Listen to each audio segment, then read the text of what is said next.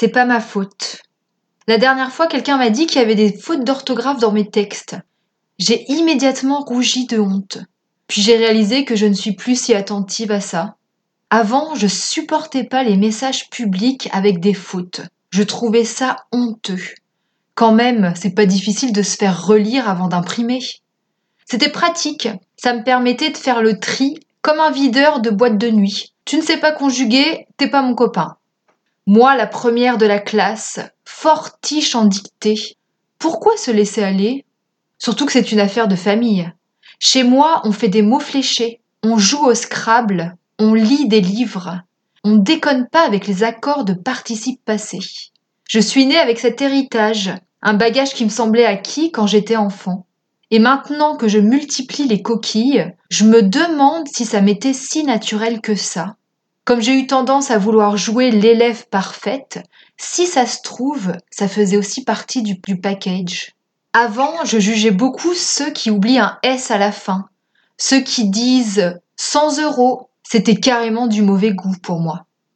Et puis j'en ai rencontré qui n'osent même plus écrire un mot tellement ils ont été traumatisés à l'école.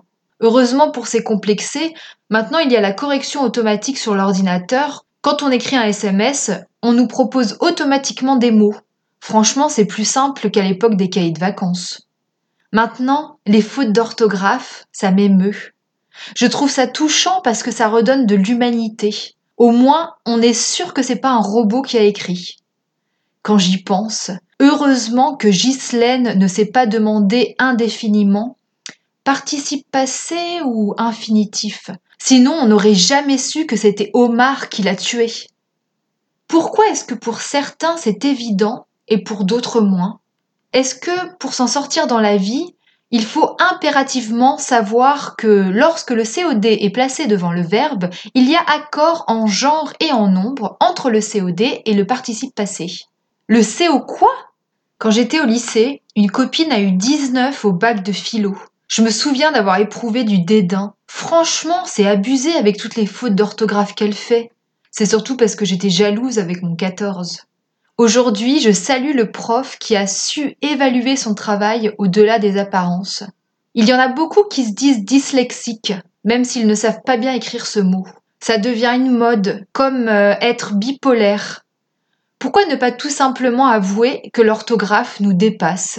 Qu'à l'époque où l'instit essayait de le faire entrer dans notre cerveau, on préférait regarder la mouche sur la vitre je trouve ça acceptable, moi, d'avoir loupé le coche parce qu'on était curieux d'autre chose. Au lieu de se prendre la tête à intégrer la conjugaison, d'autres sont devenus génies en mécanique, génie des eaux ou génie civil.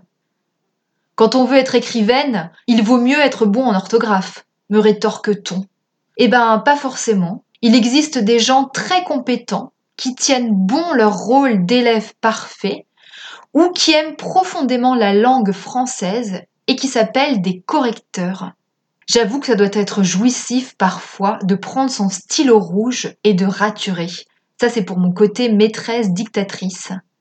Et d'ailleurs, notre chère langue française n'est franchement pas la plus simple à apprendre. Qu'est-ce qu'elle est complexe?